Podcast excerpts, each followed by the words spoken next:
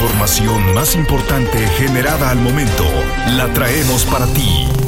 Radioincro.com Es viernes 31 de marzo de 2023, viernes de Dolores, y en este día te traigo la información. Siempre estarás informado con radioincro.com.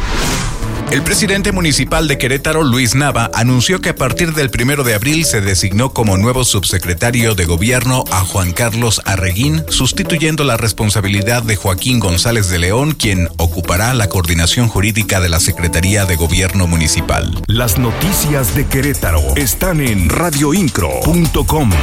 La delegación Querétaro del Instituto del Fondo Nacional de Vivienda para los Trabajadores Infonavit otorgó el sello distintivo Empresas de 10 Plus a 28 organizaciones socias de Coparmex Querétaro por haber cumplido de manera notable con sus obligaciones patronales ante este organismo durante los últimos 10 bimestres. Al respecto, la delegada Diana Félix Andrade destacó que Coparmex es un gran detonador y ejemplo de estas buenas prácticas que benefician directamente a las y los colaboradores en estas empresas. Radioincro.com, el medio en que puedes confiar. La Secretaría de Servicios Públicos Municipales del municipio de Querétaro hace una invitación a la población pet friendly a acudir este sábado primero y domingo 2 de abril al módulo de adopción de mascotas que estará ubicado en Plaza Antea. Estará instalado en un horario de 12.30 del día a 16.30 de la tarde.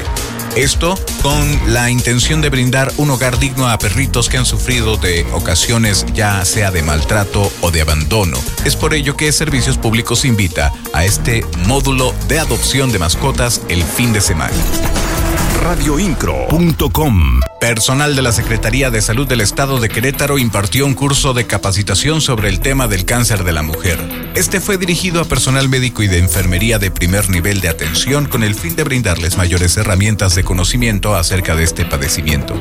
Trabajadores de la jurisdicción sanitaria número 3 reiteraron la importancia de fomentar una cultura de prevención y detección oportuna para su debido tratamiento radioincro.com. Gracias por continuar al pendiente siempre de nuestros servicios informativos. En la voz, Juan Pablo Vélez. Estás mejor informado.